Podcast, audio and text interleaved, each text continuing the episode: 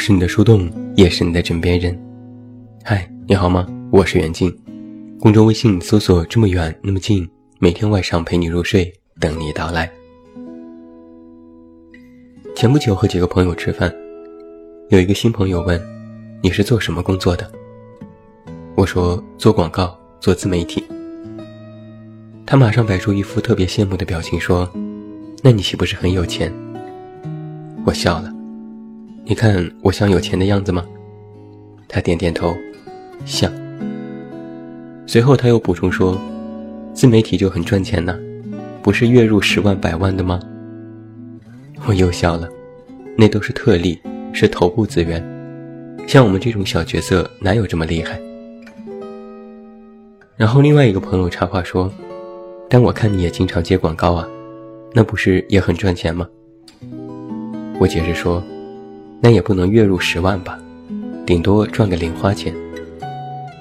朋友说：“那你零花钱还蛮多的哦。”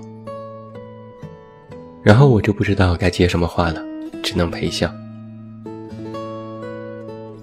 现在自媒体深入到每个人的生活当中，你肯定也见过很多这样的文章报道：自媒体月入多少多少万，采访某个大咖的标题也是月入多少多少万。他做到了这几点，或者是知识付费课程的标题是教你靠运营月入多少多少万，也有一些作者写过文章的标题是月入多少多少万，我只做到了这一点。看起来钱真的是很好赚，只要做到了一点或者是几点，月入十万甚至是更多完全没有问题。我又搜了搜最近的新闻标题。有这样的，比如，媒体人创业，靠自媒体年入两亿，服务两千多万用户，再获近两亿投资。再比如，还有这样的，自媒体人坐拥六十万粉丝，靠打赏月入十万。再比如，还有这样的，自媒体囊中收入一百一十七亿，这才是真实的社媒黄金时代。看完这些标题，连我都会有一种错觉：自媒体好赚钱呢，轻松月入十万，甚至是更多。曾经因为工作，我和朋友的新媒体公司进行过一次商务合作。我在他们的团队待了整整一天，亲眼看到了他们一整天的工作流程。早晨九点上班，编辑部召开每天的例会，每个人都已经准备好了选题。这是前一个晚上就已经准备好的提案。开会的内容就是审核这些选题，哪些不可用，哪些是热点，哪些是好的观点，然后再从热点里挑出更热的点，从好的观点里挑出更好的点。两个小时的会议，编辑部的几个人争得脸红脖子粗，最后终于敲定当天的一个选题。然后马上散会，开始进入正式的工作。几个编辑开始根据选题寻找素材，两个编辑开始写作，设计部的人根据选题寻找图片和作图，购买图片版权。临到中午的时候，完成选题第一稿，交由总编审核，提出第一次修改意见。午饭后没有午休，马上开始第二稿写作。下午三点写完第二稿，再次提交审核，然后又被打回进行修改。原创写作的只是头条的推送，还有二三四五条的内容需要编辑们去完成。有的编辑找大号热门文章寻找授权，商务部的人联系各种客户寻找广告合作，还有的编辑整理各种表情包，随时进行更新替换。我离开这家公司的时候已经是下午五点，编辑们刚刚提交了第三稿，正在等待审核。有编辑对我说：“如果运气好，一篇文章需要审核三到五遍就可以定稿，这样还能正常下班。但是这种情况其实并不多见。”编辑解释说：“你追热点，别人也在追。我们是晚上九点推送，而在这一天里。”有近两千个号都在写同一个热点，如果在这其中发现有的号观点和我们太过类似，那么这一天的活着都白干了，就要推倒重新开会，重新写。到了晚上九点的时候，这个号按时推送了文章，我特意去看，发现虽然选题一样，但是内容和第一稿已经大不相同。半小时之后，这篇文章的阅读量过了十万加。在这样的新媒体公司，这种写稿审核流程其实非常常见，加班更是家常便饭，比广告公司都要紧张和忙碌。我打听了一下，这个公司的大号月入近百万，听起来是不是很厉害？月入百万呢？但你是否想过它的支出呢？办公地点的租金、员工的薪资、推广营销等等费用加在一起。剩下的盈利又有多少呢？所以你可以想到，有许多标题当中写的“自媒体月入多少多少万”，显然不是都放进腰包的钱。这是和普通公司的进账是一个道理，但它并不是利润。说完了这件事，我再给你分享另外一个观点。我曾经听过许多新媒体的课程。教自媒体人如何成为大号，也结识过一些自媒体大号，他们也分享过自己的经验。我发现一些头部资源采取的都是传统的商业模式。我曾经认识过一个自媒体大咖，他现在是行业内的神话。大学毕业没几年，就已经买了别墅，买了跑车，朋友圈的封面是他刚刚买的限量版的法拉利。而这些都是靠自媒体赚的钱。被同行和大家所熟知的他的公司，运营着几个文艺大号，写原创也做转载。但是我却知道，他的手里还有近百个小号，这些号做游戏、做网文、打擦边球，看起来特别的 low。但是在最早期，他就是靠着这些很 low 的小号。进行病毒式传播，接各种广告，快速的笼络资本，之后用赚到的钱来推广一开始根本不赚钱的文艺号，而等到文艺号做大之后，又摇身一变，变成了自媒体运营专家，授课解惑，表达自媒体内容才是王道这样的观念。不吹不黑啊，这种经历给我的感觉就是。靠着挖煤成了煤老板，土大款，赚了钱，然后又开始投资电影，进入文艺圈，摇身一变成了文化人。曾经有另外一位大咖就和我说过，现在自媒体是资本和内容的游戏，没有原始资本无法起家，没有产出内容无法延续。你可能也见过有许多号大量砸钱。运用各种广点通等方式做广告招揽粉丝，然后又用内容留住粉丝，这实际上就是非常传统的商业路线，只不过载体变成了网络这种形式。大咖说：“你知道你为什么成不了大号吗？就是因为一你没有原始资本，没有上百万的资金进行原始的粉丝积累。”第二，你是个人号，不是团队。一个人写的再好，但是也不如十几个人的团队共同完成的内容创作。两者都没有任何优势，自然也就没有办法成为头部资源。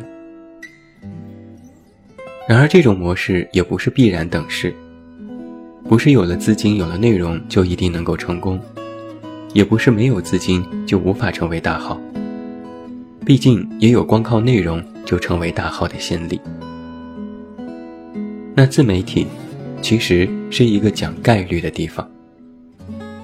这种概率就是，你所看到的是别人想让你看到的，而你看不到的还有更多。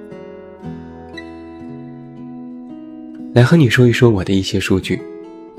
截止到目前，我的公号粉丝为十三万，在公号情感类日榜排名第一千八百零二位。在二零一六年起，我头条的打开率就在不断的下降，现在已经降至不足百分之八。而我的阅读量从之前的头条阅读近八千次下降到五千次，打开率仅为百分之四，远低于平均水平。我就是一个非常典型的小号，看起来好像也没有什么运营的必要。但在去年年底，有一项官方的综合测试，包括粉丝数、转化率、用户粘性等等，我又超过了百分之八十七的用户，成为仅次于头部资源的上级工号。又根据一条报道，现在工号百分之九十九的都不赚钱，而在这其中有近六成月入不到万元。那我的确又超过了近半数，甚至是大部分的工号。因为我这里有稳定的广告推送。根据不完全的统计，现在微信一共有两千一百万个公号。我们把赚钱的公号比例进行运算，有近二十一万个公号可以实现盈利。看起来是不是非常多？二十一万个公号啊！你关注的公号又有多少个呢？满打满算可能两百个左右，而可能也都是大号。大号都赚钱，当然你觉得个个看起来都非常的有钱了。但是对照两千一百万个工号这样的庞大的基数而言，你关注的工号不过是非常渺小的一部分。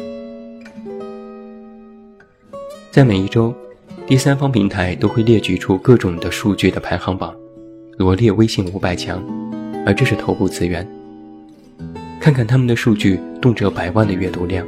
也是十分的焦虑，但是头部资源仅占公号总数的百分之零点零零二三，而这五百个公众号，你可能关注的比例也不足百分之十。许多人可能都会有这样一个体会，除非是顶级大号，粉丝过千万，可能大家都知道，比如人民日报、十点读书等等。而一些粉丝百万级的大号，你可能听都没有听说过。也有可能，您更支持像我一样的一些小号，成为他们的粉丝。这其实就是自媒体行业进一步细分带来的现状。每一个人都是自媒体，而每一个人都有自己的受众群体，只不过有的大一些，有的小一些，很少有什么交集。今天我和你详述讲述了自媒体的生存现状，实际上我只是通过自媒体来和你谈一个事实，就是我们在对待许多事情上，尤其是自己还不够了解的事情上，往往存在着刻板印象。这种刻板认知绝不仅限于自媒体。有人会认为，现在遍地都是有钱人，逛个商场，财大气粗的人比比皆是。只要一上网，都是某某富翁的花边新闻。你认为富人遍地开花，你或许也看过这样的新闻，标题就很惊人：中国资产过亿的富翁有九万人，千万级的富翁有一百零九万人。光在北京，这样的富翁就有十九万人，而这个数字也在逐年的上涨。听起来这个数字非常的庞大。一百多万人的富翁全部放在一起，顶得上一座中型城市的人口。但如果把他们放在中国十三亿人的基数当中，这个比例仅有百分之零点零八三，真正的万里无一。你可能在路上也会看到有许多的豪车，会感叹现在豪车真多呀，一眨眼都是宝马、奔驰、保时捷，还有更多的千万级豪车。有报道称，在2016年，中国市场的豪华车品牌销量达到了210万辆，较上年增长了16%。而北京2017年的机动车数量也只为571万辆。听起来这个数字也非常的庞大，两百多万辆的豪车放在一起，顶得上半个北京的车辆总数。但是。中国一共有机动车的数量超过了三亿辆，豪车的比例仅有百分之零点六，一百辆车里勉强能有一辆是好车。所以你看，简单的几个事例，我们就会发现，在日常生活当中，我们往往关注到的是那些更好的、顶级的、更好层次的，但实际的真相是，绝大多数都是普通的。我们喜欢看到的都是成功的个例及特例，但却非常容易忽视基数和其他情况。这就容易非常给人造成两种误解：一种是，有人听到一种情话就感觉遇到了真爱；年轻人看到同龄人成为明星，就觉得自己也可以；写个公号看到别人月入十万，也觉得这事儿很轻松。另外一种是，会不由自主地产生这种想法：为什么看起来所有人都比自己成功，偏偏自己就不行？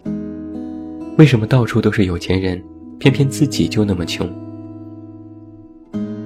无法正确的评估某件事的成本和风险，自然也就没有得到清醒和全面的认知。对某件事、某个行业的洞察，不仅要剖析和了解那些成功的案例，更要把它们进行落地，放在原有的基数上进行分析，才能够正确的预知风险。不要脚不沾地的好高骛远。也不要有平白无故的自信。你看到的自媒体月入十万，也不过是两千多万个公号当中非常少的那一部分，没有必要以偏概全。而你没看到的，还有千千万，他们依然普通，但他们确实存在。最后，祝你晚安，有一个好梦。我是远近，我们明天再见。